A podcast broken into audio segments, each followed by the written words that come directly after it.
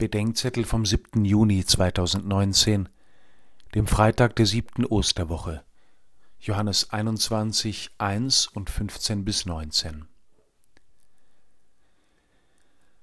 An das Gespräch zwischen dem Auferstandenen und Petrus schließt sich eine düster klingende Verheißung an.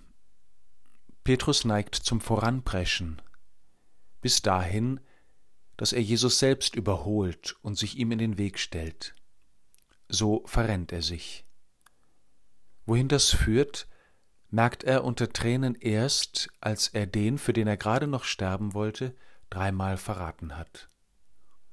An diese Jugend, an die heldenhafte Vorstellung von sich selbst, wird Petrus von Jesus nach der Auferstehung noch einmal erinnert. Du hast dich selbst gegürtet und konntest gehen, wohin du wolltest. Ein Freund sagte mir neulich vor der Wahl seines Bischofs, wer heute Bischof wird, der muss sich entscheiden, ob er mit seinem Leben abschließt oder ob er gemocht werden will. Daran muss ich heute denken, wenn Jesus zu Petrus über dessen Nachfolgeweg und sein Zeugnis für Christus im Tod sagt, wenn du aber alt geworden bist, wirst du deine Hände ausstrecken, und ein anderer wird dich gürten und dich führen, wohin du nicht willst. An Pfingsten geht es nicht um eine gefühlsduselige Begeisterung.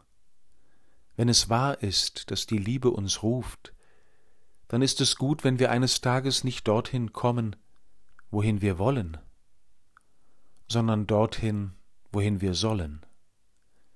Dazu hilft uns, wenn wir uns bei Zeiten darin üben, zu wollen, was wir sollen, weil die Liebe es von uns und für uns will. Das ist der Übungsweg unter der Führung und in der Vollmacht des Heiligen Geistes, der an Pfingsten beginnt, nicht nur für Bischöfe.